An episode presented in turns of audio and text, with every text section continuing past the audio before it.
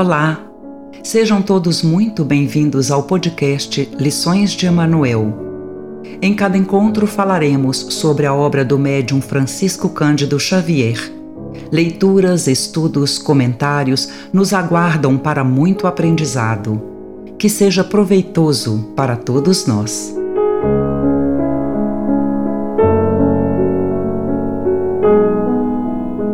Leitura do livro Nosso Lar Psicografia de Francisco Cândido Xavier, ditado pelo espírito André Luiz. Gravação licenciada pela Federação Espírita Brasileira.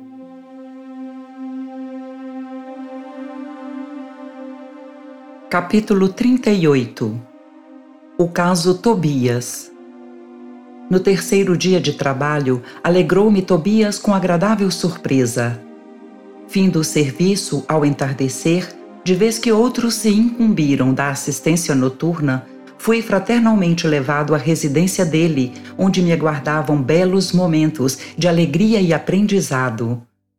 Logo de entrada, apresentou-me duas senhoras, uma já idosa e outra bordejando a madureza. Esclareceu que esta era sua esposa e aquela, irmã. Luciana e Hilda, afáveis e delicadas, primaram em gentilezas. Reunidos na formosa biblioteca de Tobias, examinamos volumes maravilhosos na encadernação e no conteúdo espiritual. A senhora Hilda convidou-me a visitar o jardim para que pudesse observar de perto alguns caramanchões de caprichosos formatos. Cada casa em nosso lar parecia especializar-se na cultura de determinadas flores. Em casa de Lísias, as glicínias e os lírios contavam-se por centenas. Na residência de Tobias, as hortênsias inumeráveis desabrochavam nos verdes lençóis de violetas. Belos caramanchões de árvores delicadas, recordando o bambu ainda novo, apresentavam no alto uma trepadeira interessante cuja especialidade é unir frondes diversas, à guisa de enormes laços floridos na verde cabeleira das árvores, formando gracioso teto. Não sabia traduzir minha admiração. Embalsamava-se a atmosfera de inebriante perfume.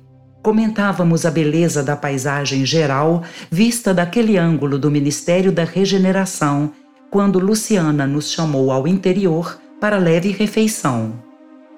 Encantado com um ambiente simples, cheio de notas de fraternidade sincera, não sabia como agradecer ao generoso anfitrião. A certa altura da palestra amável, Tobias acrescentou, sorridente: O meu amigo, a bem dizer, é ainda novato em nosso ministério e talvez desconheça o meu caso familiar. Sorriam ao mesmo tempo as duas senhoras e observando-me a silenciosa interpelação, o dono da casa continuou. Aliás, temos numerosos núcleos nas mesmas condições. Imagine que fui casado duas vezes. E, indicando as companheiras de sala, prosseguiu num gesto de bom humor. Creio nada precisar esclarecer quanto às esposas. Ah, sim, murmurei extremamente confundido Quer dizer que as senhoras Hilda e Luciana compartilharam das suas experiências na Terra. Isso mesmo, respondeu tranquilo. Nesse ínterim, a senhora Hilda tomou a palavra, dirigindo-se a mim. Desculpe o nosso Tobias, irmão André. Ele está sempre disposto a falar do passado quando nos encontramos com alguma visita de recém-chegados da Terra. Pois não será motivo de júbilo, aduziu Tobias bem-humorado, vencer o monstro do ciúme inferior, conquistando pelo menos alguma expressão de fraternidade real? De fato, objetei, o problema interessa profundamente a todos nós. Há milhões de pessoas nos círculos do planeta em estado de segundas núpcias. Como resolver tão alta questão afetiva, considerando a espiritualidade eterna? Sabemos que a morte do corpo apenas transforma, sem destruir. Os laços da alma prosseguem através do infinito. Como proceder? Condenar o homem ou a mulher que se casaram mais de uma vez? Encontraríamos, porém, milhões de criaturas nessas condições. Muitas vezes já lembrei com interesse a passagem evangélica em que o Mestre nos promete a vida dos anjos quando se referiu ao casamento na eternidade. Forçoso é reconhecer, todavia, com toda a nossa veneração ao Senhor, atalhou o anfitrião bondoso, que ainda não nos achamos na esfera dos anjos, e sim dos homens desencarnados. Mas como solucionar aqui semelhante situação? Perguntei. Tobias sorriu e considerou. Muito simplesmente.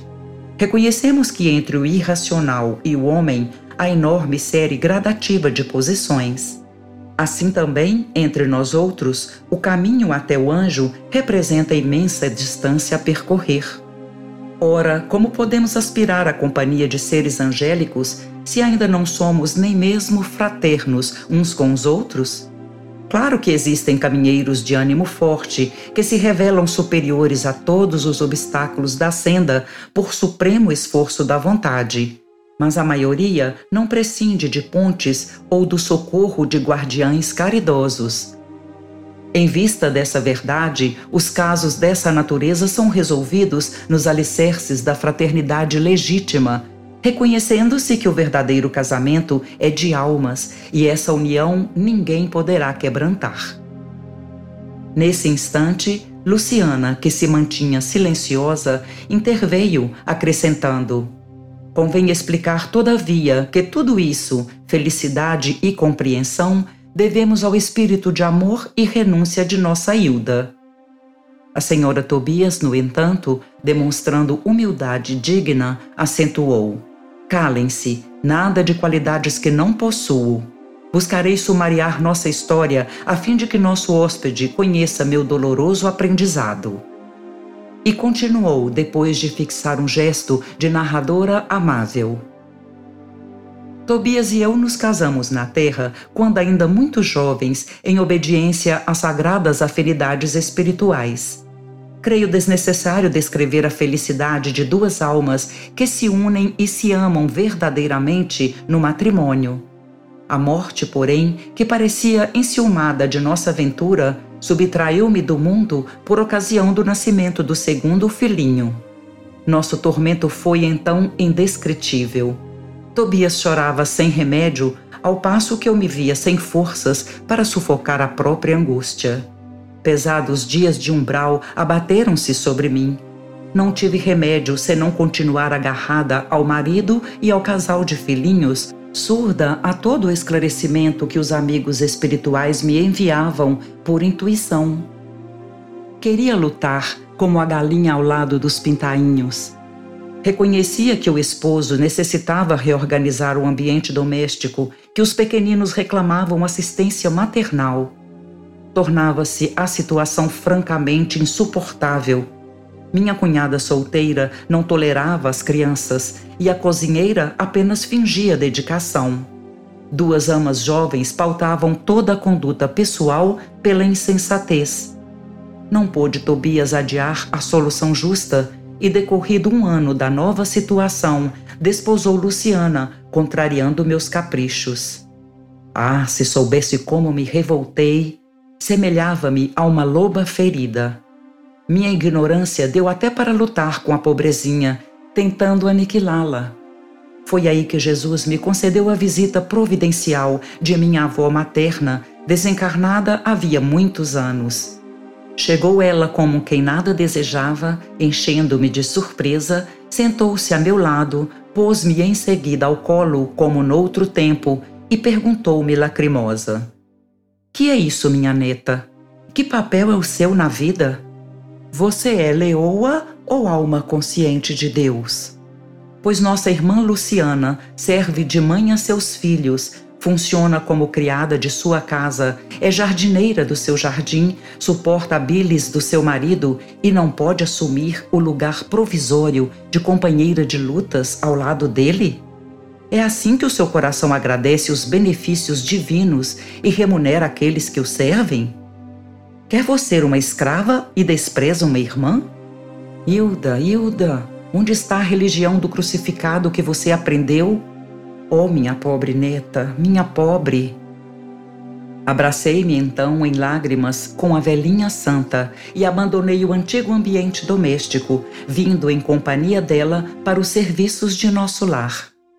Desde essa época, tive em Luciana mais uma filha. Trabalhei então intensamente. Consagrei-me ao estudo sério, ao melhoramento moral de mim mesma. Busquei ajudar a todos, sem distinção, em nosso antigo lar terrestre constituiu Tobias uma família nova que passou a me pertencer igualmente pelos sagrados laços espirituais. Mais tarde, voltou ele reunindo-se a mim, acompanhado de Luciana, que veio também ter conosco para nossa completa alegria. E aí tem, meu amigo, a nossa história. Luciana, contudo, tomou a palavra e observou. Não disse ela, porém, quanto se tem sacrificado, ensinando-me com exemplos. Que dizes, filha? perguntou a senhora Tobias, acariciando-lhe a destra. Luciana sorriu e ajuntou. Mas, graças a Jesus e a ela, aprendi que há casamento de amor, de fraternidade, de provação, de dever. E no dia em que Hilda me beijou, Perdoando-me, senti que meu coração se libertara desse monstro que é o ciúme inferior. O matrimônio espiritual realiza-se alma com alma, representando os demais simples conciliações indispensáveis à solução de necessidades ou processos retificadores, embora todos sejam sagrados. E assim construímos nosso novo lar, na base da fraternidade legítima acrescentou o dono da casa. Aproveitando o ligeiro silêncio que se fizera, indaguei: Mas como se processa o casamento aqui? Pela combinação vibratória, esclareceu Tobias atencioso. Ou então, para ser mais explícito, pela afinidade máxima ou completa. Incapaz de sopitar a curiosidade, esqueci a lição de bom tom e interroguei: mas qual a posição de nossa irmã Luciana neste caso? Antes, porém, que os cônjuges espirituais respondessem, foi a própria interessada que explicou. Quando desposei Tobias, viúvo, já devia estar certa de que, com todas as probabilidades, meu casamento seria uma união fraternal acima de tudo. Foi o que me custou a compreender. Aliás, é lógico que se os consortes padecem inquietação, desentendimento, tristeza, estão unidos fisicamente, mas não integrados no matrimônio espiritual. Queria perguntar mais alguma coisa.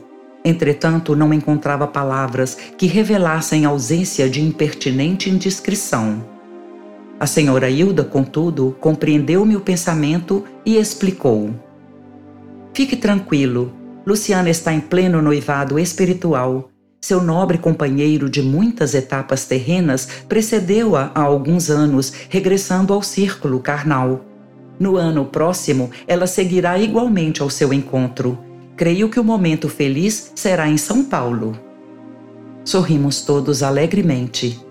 Nesse instante, Tobias foi chamado à pressa para atender a um caso grave nas câmaras de retificação. Era preciso, desse modo, encerrar a palestra.